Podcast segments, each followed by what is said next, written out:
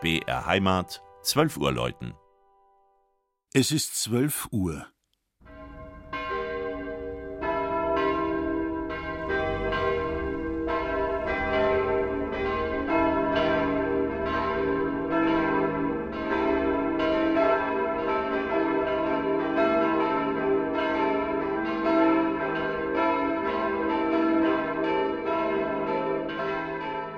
Das Mittagsläuten kommt heute von der katholischen Pfarrkirche St. Stephanus in Stammham bei Ingolstadt.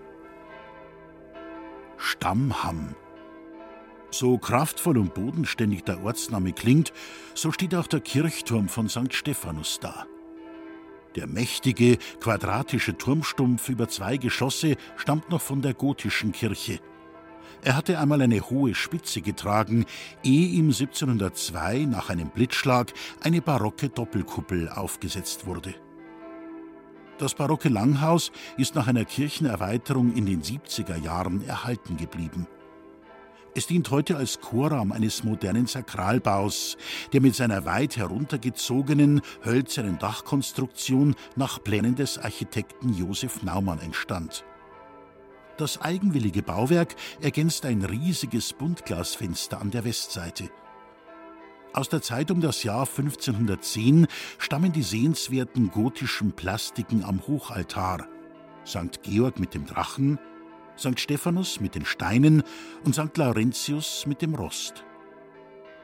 Wer den Turm besteigen will, der erreicht ihn über eine massive Holztür im Dachboden des alten Langhauses. Weiter oben hängen drei Nachkriegsglocken von Perner in Passau und Vielwert in Ingolstadt. Eine vierte wurde 1885 bei Hermann in Schweinfurt gegossen. Das Geläute hat auch die Mystikerin Anna Schäffer gehört. Die Schreiner Nandl aus dem nahen Mindelstetten arbeitete als Dienstmagd im Stammhammer Forsthaus. Hier passierte der Unfall mit der kochenden Waschlauge, der ihr weiteres Leben bestimmte. In der Folgezeit hatte die schwer leidende Frau eindringliche Visionen und viele Gläubige fanden in ihr eine Fürsprecherin in großer Not.